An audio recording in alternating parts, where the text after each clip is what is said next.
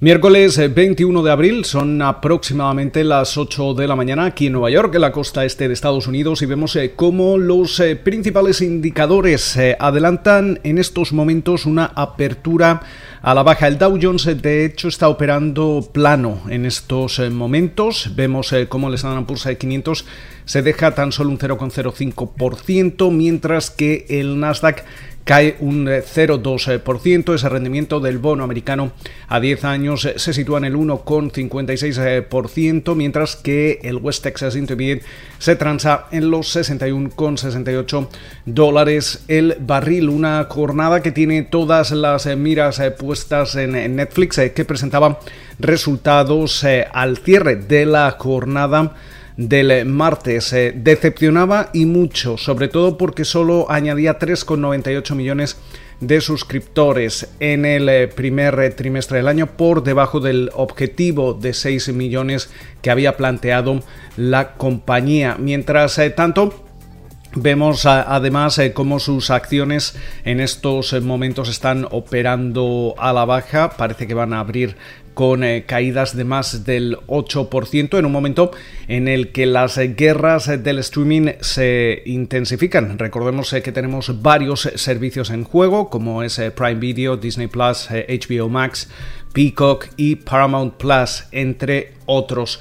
Eh, mientras eh, tanto, también eh, tenemos otras compañías que han presentado resultados en las últimas horas. Es el caso de Verizon, que em, registraba un beneficio por acción de 1,31 dólares por título, 12 centavos por encima de lo esperado. También convencía del lado de los ingresos. eso sí, tenemos que tener en cuenta que Verizon perdía más suscriptores de su servicio wireless eh, en el primer trimestre de lo que había anticipado el mercado. También hemos eh, conocido las eh, cuentas de Anthem.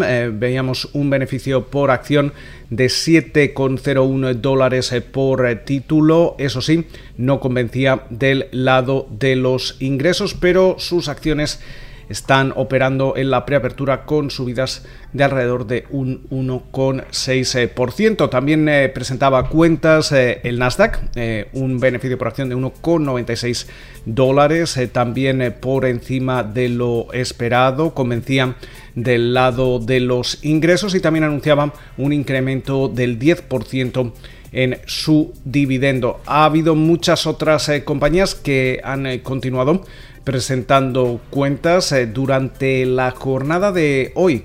Vamos a, estar eh, pendientes eh, sobre todo como cada miércoles de esas peticiones semanales de hipotecas, también a los inventarios de petróleo, también tenemos eh, que tener en cuenta cómo en las últimas eh, jornadas eh, varios bancos de inversión, mesas de inversión como Goldman Sachs, Morgan Stanley, Deutsche Bank y Bank of America están advirtiendo de, un fuerte retroceso en el sentimiento de euforia que hemos visto últimamente en la bolsa estadounidense, especialmente después de alcanzar nuevos máximos la semana pasada.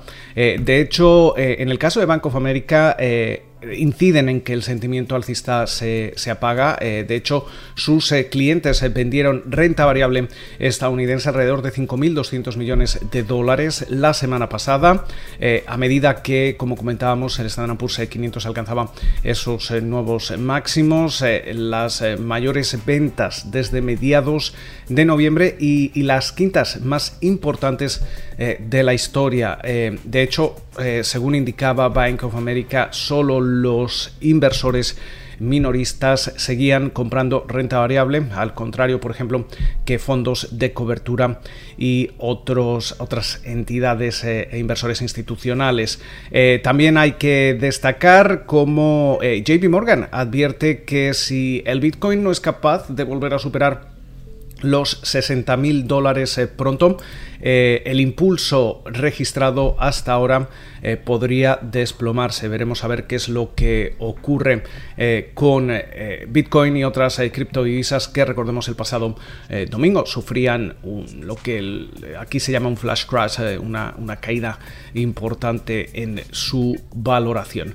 Eh, con lo cual eh, vamos a, estar pendiente de estas y muchas otras eh, noticias en una jornada donde hemos visto cómo las bolsas en Japón cerraban a la baja, también a la baja Hong Kong, en China continental parece que los indicadores se cerraban relativamente planos.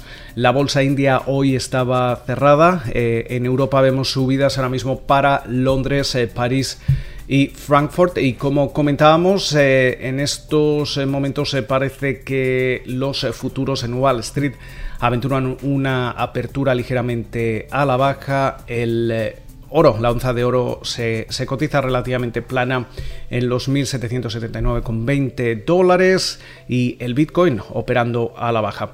esperamos que pasen ustedes una feliz jornada de miércoles y como de costumbre nos volvemos a escuchar durante la mañana del jueves.